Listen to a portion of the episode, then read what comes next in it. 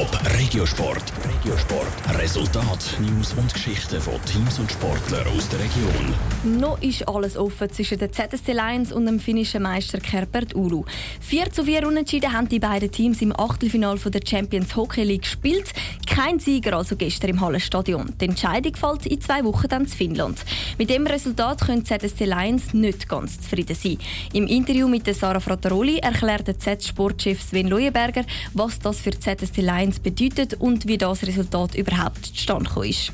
Ja, ich denke, wir haben ein einen harten Start gehabt, weil wir am Anfang, glaube ich, Minute oder zwei einen grossen Fehler gemacht haben. 1-0 hinten ist nicht ideal zum Starten, haben aber eigentlich den ersten Drittel recht gut gespielt mit 2-2 das erste Drittel, nachher sogar 3-2 in Führung und dann haben wir leider etwa 4 Minuten oder 5 Minuten zum Schluss noch eine Strafe bekommen, wo sie können ausgleichen und nachher sogar noch in Führung gehen. Und dann haben wir eine Sekunde Verschluss, was sicher gut war für die Moral, können zum 4-4 ausgleichen.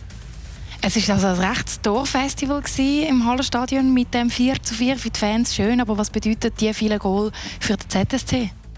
Ja, ich glaube auch sicher so dass wir haben ihnen eigentlich zu viel Geschenk gegeben im Sinne von, dass wir einfach Fehler haben, sie uns nicht gezwungen zu Fehlern, sondern wir haben irgendwo einfach Fehler gemacht, Böcke sind uns über die Stöcke gekumpelt oder eben Alleingänge von ihnen, die wir verschuldet haben und das ist momentan vielleicht ein bisschen unser Problem auch in der Schweizer Meisterschaft.